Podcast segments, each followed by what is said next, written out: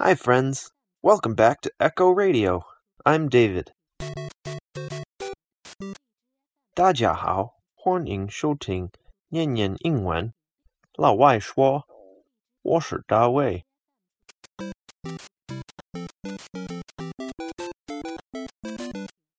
Today, our topic is about gap year. Okay, let's jump right into the questions for this week.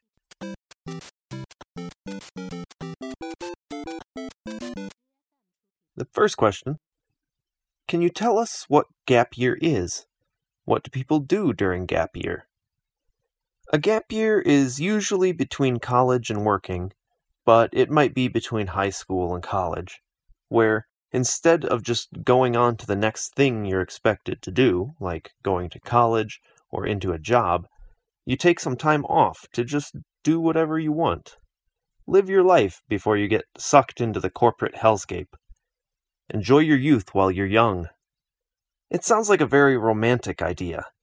It would give people a chance to get out of their familiar surroundings and explore the world. What do people do during gap year?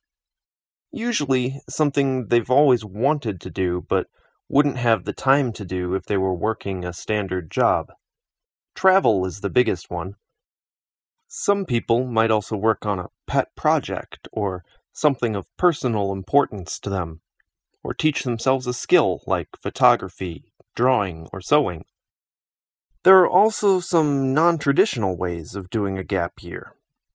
Some colleges or institutions have gap year programs to provide internships, teaching, or volunteer opportunities abroad.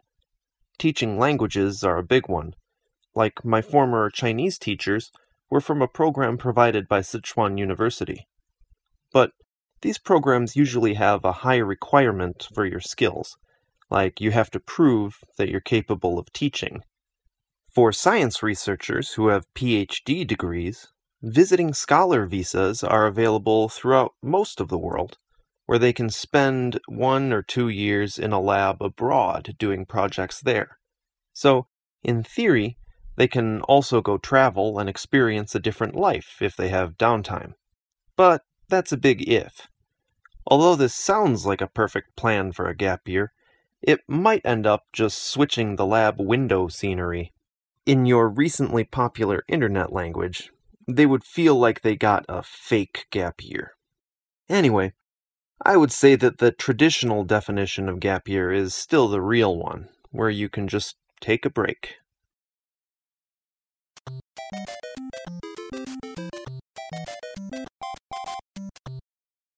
The second question Will a gap year make you less competitive in the job market? Have you ever done or planned a gap year? It's hard to say. I feel like people who are capable of taking a gap year are probably pretty well off to begin with. You need to have the money to travel if you're going to take a gap year anyway.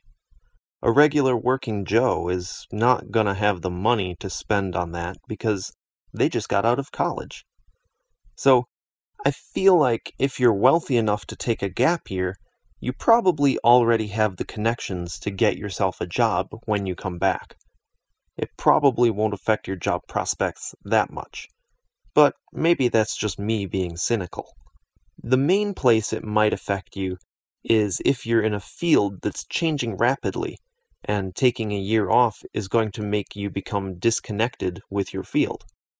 I could see that possibly being the case in a lot of science jobs right now, since things are advancing very quickly.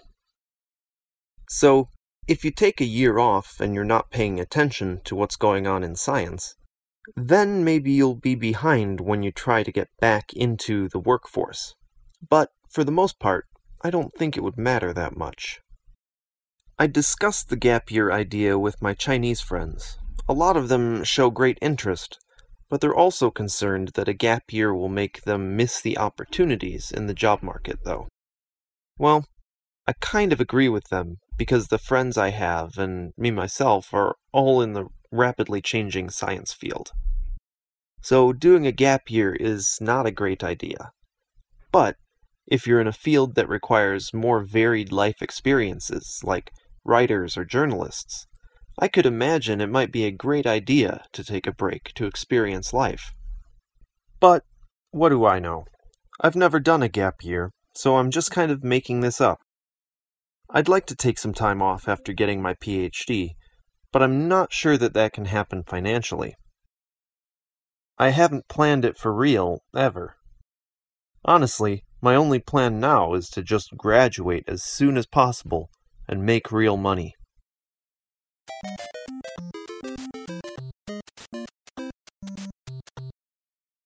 The next question.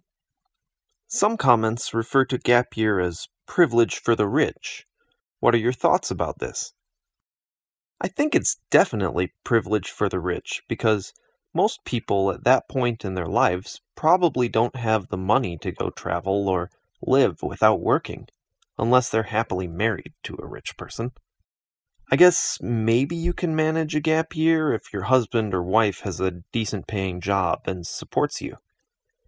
I know a friend who's a scientist, but instead of going straight into a science job, she spent two years learning photography they were not rich, but her husband was very supportive, so he did his best to save his salary to buy her a nice camera and lenses. For a while, they lived in a very poor area of the city, but they were still very happy. Now, she is both a scientist and a photographer. This is a story that taught me about the importance of finding the right person who can support you when you pursue your dreams. Also, it's possible to travel on a very small budget. Like, you can try to ask for free rides from strangers and live in some cheap hostel where the host may also provide you food. This can be pretty sketchy, though, since cheap places are usually cheap for a reason. And then there's the idea of the working holiday, in which you're taking your gap year, but you get a special visa that you can work wherever you travel to. So you need a little bit of money to get started, but then you make money along the way to pay for your continued travel. Actually, my littlest sister is doing this in New Zealand. She's working various jobs, like she helped feed animals on a farm, worked in a hotel, and was a host at a winery. Maybe that's a good way of getting life experience, too, if you've lived a kind of sheltered life. It gets you out seeing the world, meeting new people, can get you out of your shell, which might be a good thing. But I have heard news about some employers who treat this kind of worker poorly. Some workers are paid way below minimum wage, some get overloaded with tons of work, some get accused of crimes like stealing. And because they're in a foreign country, it's harder to protect their rights. My sister seems to be having a wonderful time, though. So, I guess it just means you need to be careful when you go out traveling. If you've decided on this way of life, the first lesson to learn is how to protect yourself. So, be prepared. Although the working visa provides a way for non rich people to travel, for the most part, I absolutely think gap year is a privilege for the rich, because living is not cheap, and neither is traveling.